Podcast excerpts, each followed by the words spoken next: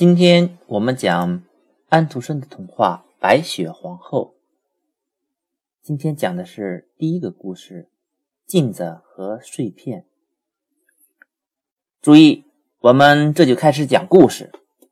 故事听到头，我们就会比现在知道更多的事情。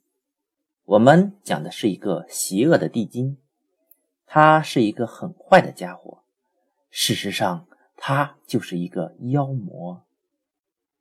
有一天，他心情很好，制造了一面镜子。这面镜子有一个特点：凡是好的、美的东西，往里一照，就会消失的无影无踪；凡是不好的、丑恶的东西，放在他的面前。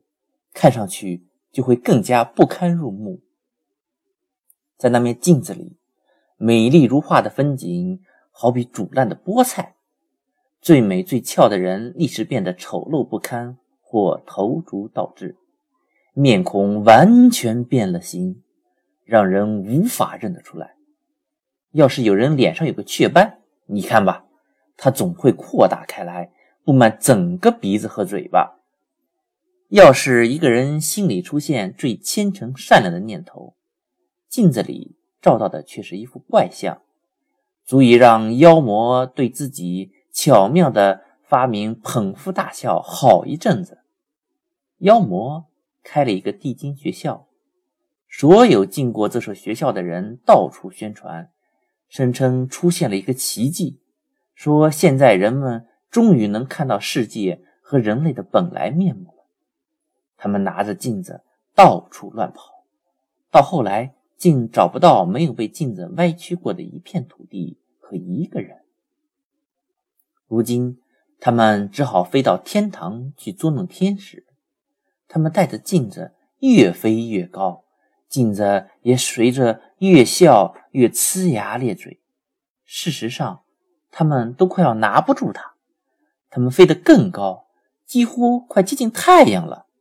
这时，镜子笑得浑身发抖，令人毛骨悚然，竟然从他们手中飞了出去，跌到地上，摔成了成千上万块碎片。这下，他做出了比以前更不像话的事，因为某些碎片不比沙粒更大，它们满世界飞来飞去，一旦进入人的眼睛，便在里面落脚。于是，人们看出来的东西全变得奇形怪状。这种眼睛不看别的，专看事物坏的一面，因为任何细小的颗粒都具有整面镜子相同的魔力。